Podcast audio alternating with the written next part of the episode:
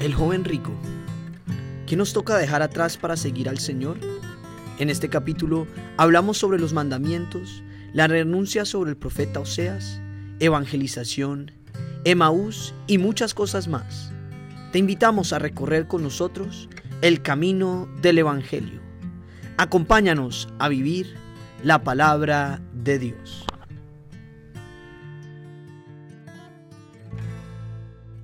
Estoy levantando el velo. Juliana Villegas, María Paula Gallegos, Antonio Torres. Siga, Palita. Bueno, vamos en el capítulo 10 de San Marcos, versículo 17. El hombre rico. Se ponía ya en camino cuando uno corrió a su encuentro y arrodillándose ante él le preguntó, Maestro bueno, ¿qué he de hacer para tener en herencia vida eterna? Jesús le dijo, ¿por qué me llamas bueno? Nadie es bueno sino solo Dios. Ya sabes los mandamientos, no mates, no cometas adulterio, no robes, no levantes falso testimonio, no seas injusto, honra a tu padre y a tu madre. Él entonces le dijo, Maestro, todo eso lo he guardado desde mi juventud. Jesús, fijando en él su mirada, le amó y le dijo, una cosa te falta, anda, cuanto tienes véndelo y dáselo a los pobres, y tendrás un tesoro en el cielo. Luego ven y sígueme. Pero él, abatido por estas palabras, se marchó entristecido, porque tenía muchos bienes. ¿Qué opina Antonio sobre la lectura? Ok. Mm, Varias cosas, miremosla como en detalle, analicemos un poquito. Al salir él para seguir su camino, vino uno corriendo. Viene un tipo, un joven, ¿no? Nos dice, pero no tan joven, esto que ya estaba en posesión de sus bienes. Un joven no tan joven, veintipico, cercano a los treinta, un poquito pasado a los treinta, quién sabe.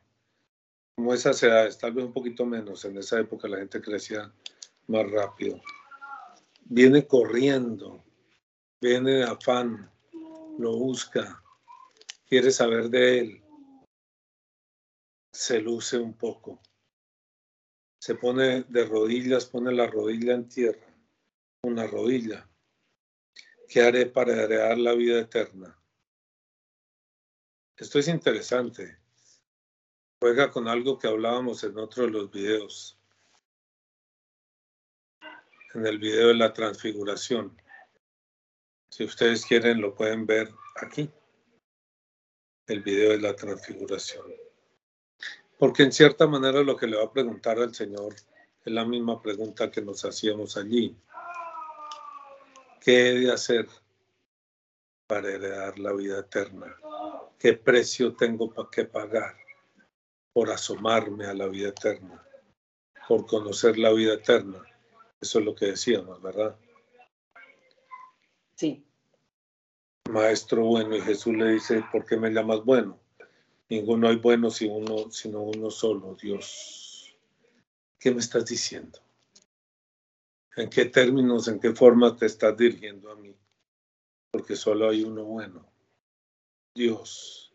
Esto es un reconocimiento de quién es Jesús este, este señor, este muchacho, este joven, se dio cuenta de quién era Jesús, de quién caminaba por ahí.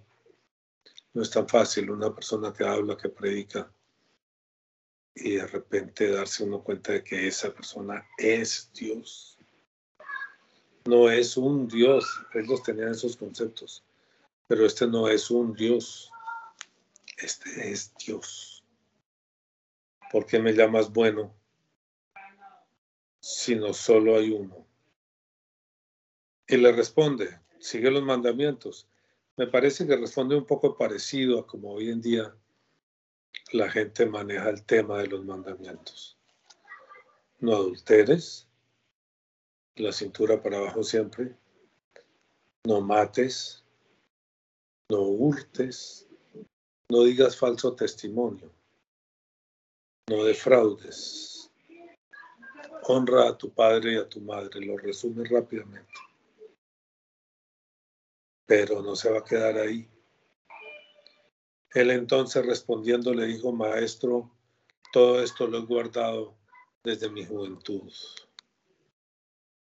Entonces Jesús mirándole, le amó y le dijo, una cosa te falta, una cosa te falta. Pongamos atención entonces ahí. Anda, vende todo lo que tienes y dalo a los pobres y tendrás tesoro en el cielo y ven, sígueme. En mi lectura dice tomando tu cruz. En lo cual, tomando tu cruz, está reafirmando algo que, que decimos con alguna frecuencia al rezar el rosario. El camino del Calvario no es otra cosa que la vida. Nuestra vida es el camino del Calvario. El Señor está haciendo una referencia a algo que no ha ocurrido todavía. Algo que ocurre después.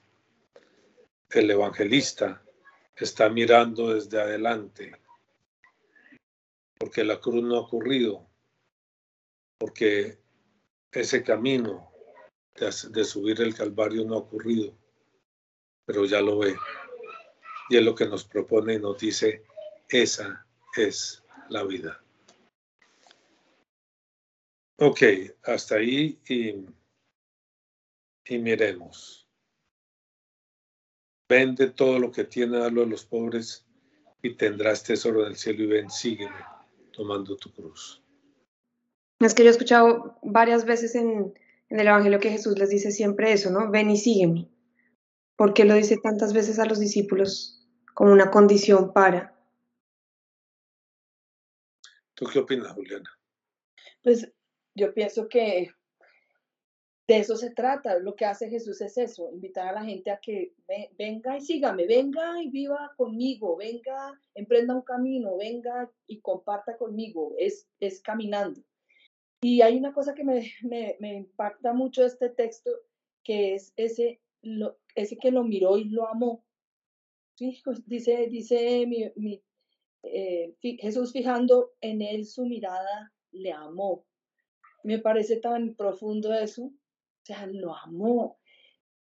Yo, porque yo siento que ese es el encuentro que uno necesita con Jesús. Uno necesita sentir eso, que lo, que lo mira con amor y aún así, tristemente, es, este joven no fue capaz de responder y irse, porque lo que le pedía le pareció muy caro, ¿no?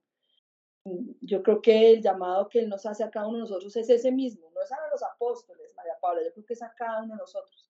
Ven y sígueme. A veces nos parece caro el precio, pero, pero esa, si uno logra darse cuenta de esa mirada de amor de Él, tal vez, es, tal vez uno se lance y tenga las fuerzas para arriesgarse. Sí, a mí me llega un poquito lo que es lo que yo llamaría una, una problemática equivocada dentro de la iglesia, como esa estratificación dentro de la iglesia práctica, de la, la jerarquía. El clero sigue a Jesús, los demás van a misa. El clero busca a Jesús, los demás van a misa, cumplen preceptos. Qué inmensa equivocación. Qué inmenso, inmenso el error de quien predica ese evangelio. Este pasaje no lo dice con claridad. Este no era un sacerdote, este no era nadie, este era un hombre bueno. Era un hombre que desde niño había cumplido los mandamientos y esto va para aquellos que creen que con ser buenos, que con cumplir estos mandamientos basta. Es como si el Señor les, les estuviera hablando a ellos, nos estuviera hablando a nosotros. Yo no puedo decir lo mismo que dice el joven bueno. Yo no puedo decir que desde niño he guardado los mandamientos, más bien podría decir, desde niño los he incumplido. Desde que empecé, empezó mi vida, desde la adolescencia he incumplido todos los mandamientos que ahí menciona el Señor. Todos, creo que todos. Eh, tal vez falso testimonio, no sé. Pero prácticamente todos los he cumplido, incumplido, incumplido este niño. El, el único que he comprendido y he estado dispuesto es el que le pide, deja lo que tienes. Deja lo que tienes, deja comodidades, deja riquezas en el año 76, ante la invitación del director del Centro Carismático, el Padre Diego Aramillo, dejé todas las comodidades, dejamos varios, todas las comodidades de vivir en una casa, en una casa grande, en un barrio eh, cómodo, de clase alta en Bogotá, para irnos a vivir en el minuto de Dios, a seguir a Jesús y lo hicimos con una gran alegría. Lo hicimos sin dolor de dejar atrás todas esas cosas. Claro, es cierto, podíamos regresar, pero era la alegría de ir a construir un mundo nuevo, el mundo de Jesús. De seguir a Jesús y construir lo que Él quisiera para nosotros. De manera que, ¿qué nos pide ahí el Señor? ¿Qué nos pide el Señor? Juliana. yo creo que es que él, como que él sabe qué tiene uno en el corazón, cada persona, qué tiene cada persona en el corazón. Él, yo, digamos que él se relaciona así, entonces busca a este, este que tiene que soltar. No basta con que cumpla, porque él lo que quiere es el corazón, él quiere, él quiere que uno se entregue a él completamente. Pues sí, aparentemente este joven cumplía, cumplía las leyes. ¿Y qué, le ¿Y qué le faltaba? Le dice, te falta una cosa. Casi que le faltaba era todo. Yo creo que él se relaciona así con cada uno de nosotros. Déjame vivir en ti. Dedícame tu vida no tus ratos libres, no cada 15 días. Es tu vida toda la que debe convertirse en evangelio. Es tu vida entera la que debe convertirse en evangelio. Hace un par de años, no sé que estuve en un retiro, voy a decirlo de frente, en un retiro de Maús. A la salida del retiro eh, al día siguiente, al lunes. Quise hablar con el director del retiro. Lo llamé, un abogado más o menos joven. Había sido muy atento durante el retiro, de manera que dije, yo tenía unas inquietudes, unas, dudas. Dije, pues voy a hablar con este señor. Y lo llamé. Y me dijo, pues eh, por la tarde lo llamo para que nos reunamos. Tenía su oficina cerca de donde yo vivía, en Chía. Y me quedé esperando la llamada y la llamada pues no llegó. Me pareció extraño.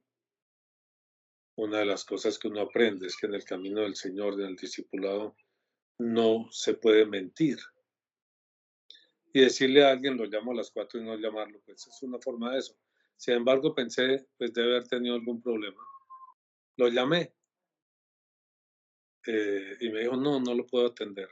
Pero ¿qué, pasa? Eh, no recuerdo, después cambiamos a chat.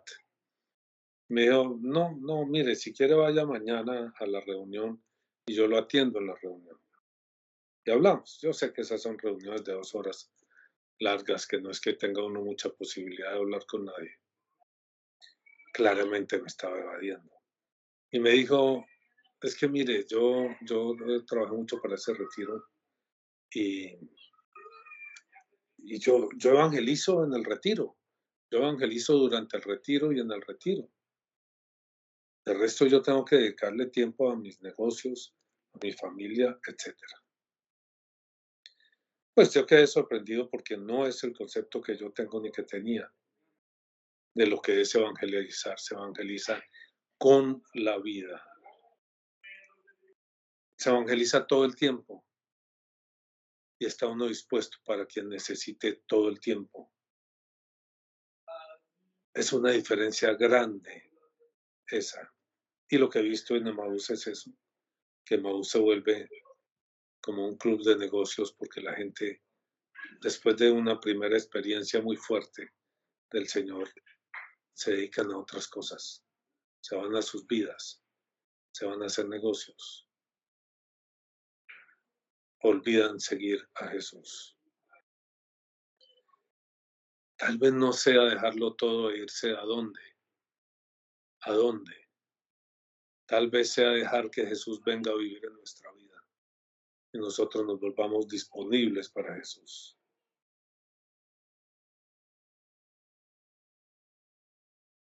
Eso veo.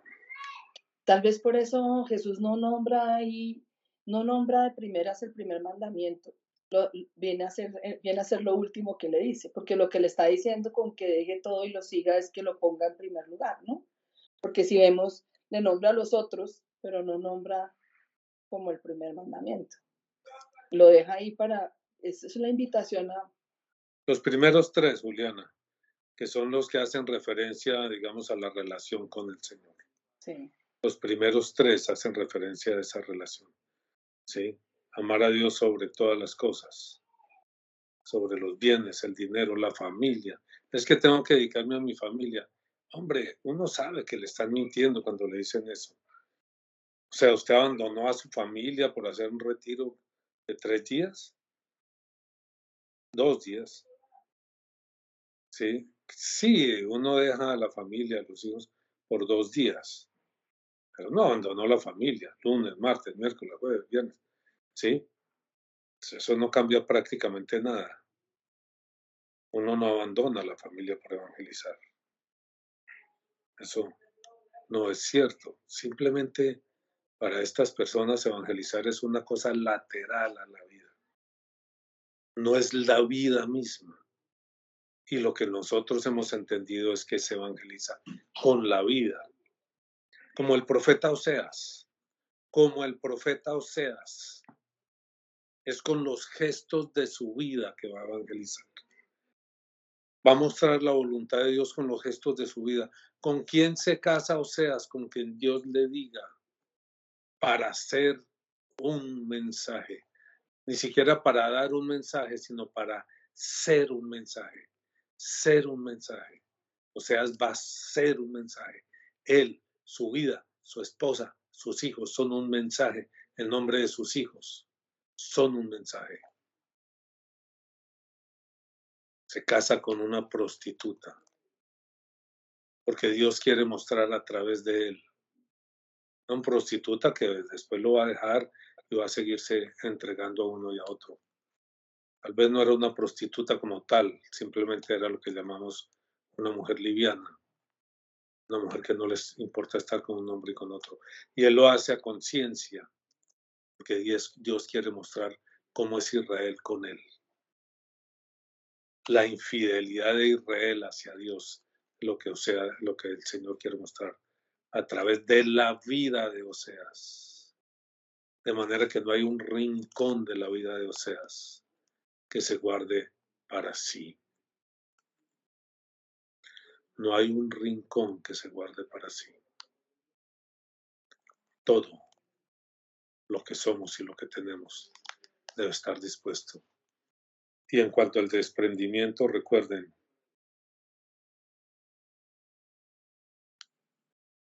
En cualquier momento nos llama. En cualquier momento se acaba esta fiesta. De manera que dediquemos la fiesta al Señor. Que nos coja la muerte en medio de alabanzas a Dios. Que nos coja la muerte en medio de cantos a Dios, en medio de oraciones. Evangelizando. Contándole a otros la maravilla que hemos descubierto que es Jesucristo. Y para que eso suceda, no podemos hacerlo cada tres meses, sino en cada instante que nos coja la muerte, ese llamado que en el fondo es un llamado maravilloso. El día de mi libertad total. El día de mi encuentro con Dios. Que ese día me coja lleno de alegría y de gozo. Y que sea simplemente ya, ya. El hoy ha llegado y yo me encuentro con mi Dios. Para eso hay que estar todos los instantes disponible, dispuesto, alabando, cantando, evangelizando. Ven, sígueme y conviértete en lo que yo quiero. Déjame convertirme en ti, déjame habitarte a ti, déjame ser en ti, porque eso es lo que va a ocurrir.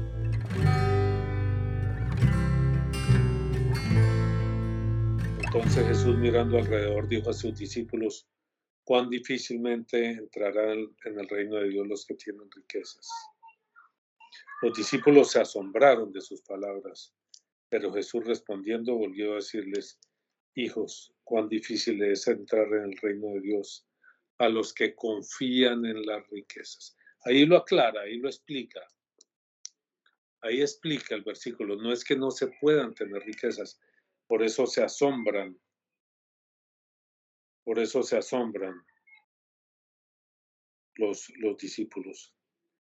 ¿Cómo? Entonces todos tienen que ser por dioseros y les aclara para que no haya dudas a los que confían en las riquezas. A los que confían en las riquezas.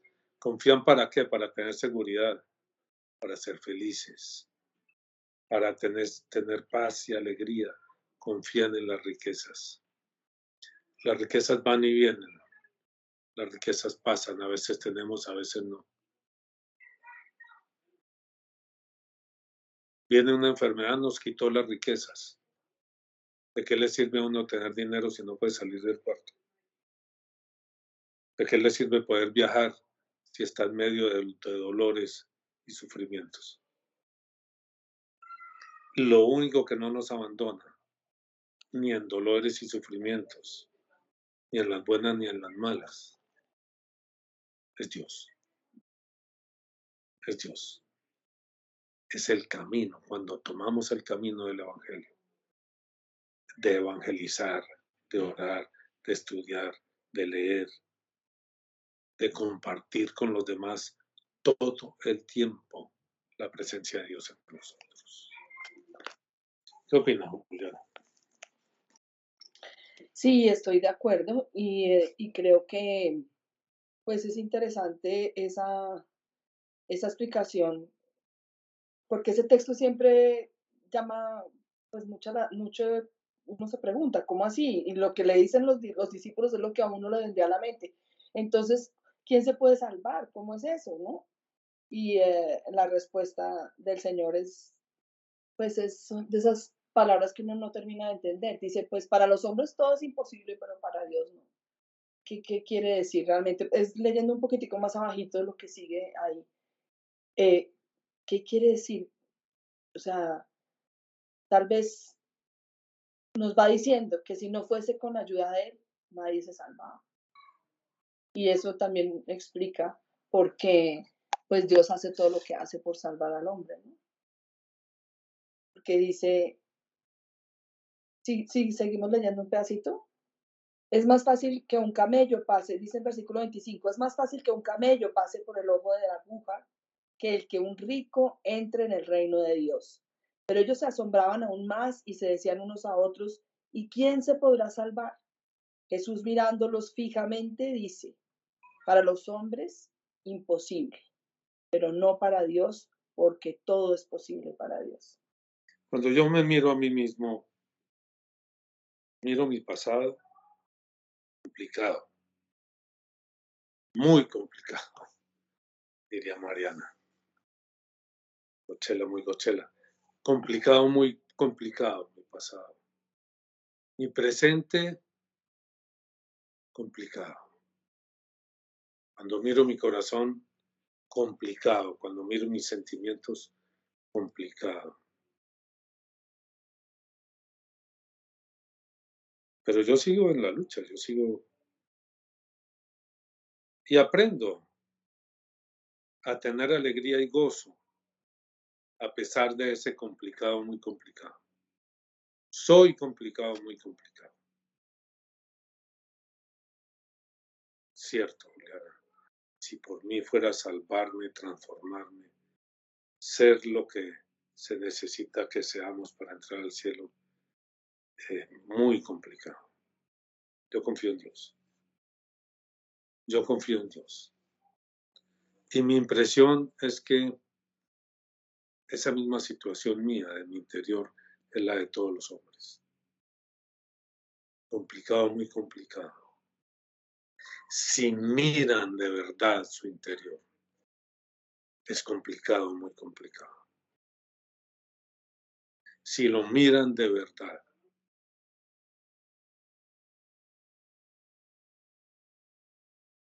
claro, la mayoría de la gente se asusta ante eso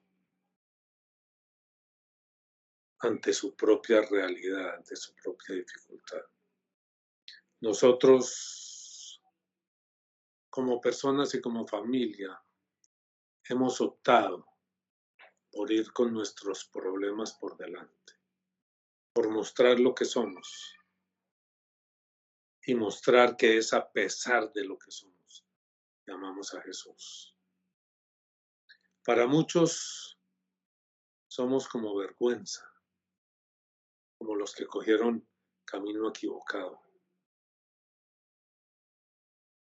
Nosotros hemos estado dispuestos a dejar los caminos, aún los que hemos construido, para seguir a Jesús en la forma que nos muestra en cada instante, a cambiar, a convertirnos cada día, cada semana, cada año.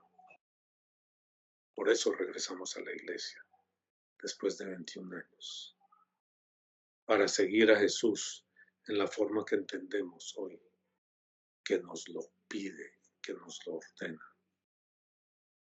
Complicados somos. Nuestra confianza está en Él. Quizás podamos perder todas las batallas, como el boxeador que pierde todos los rounds y al final mete un golpe de esos y no queda el contendor. Al final, Jesús nos va a recibir. No tanto porque seamos buenos, no porque seamos buenos. Bueno, solo hay uno, el Padre que está en los cielos, sino porque lo hemos seguido con un corazón humilde, humilde, dispuesto a reconocer lo que somos, nuestras falencias, nuestras dificultades, nuestro pecado, nuestros deseos equivocados que se mueven en nuestro interior en una dirección y en otra, nuestra lucha,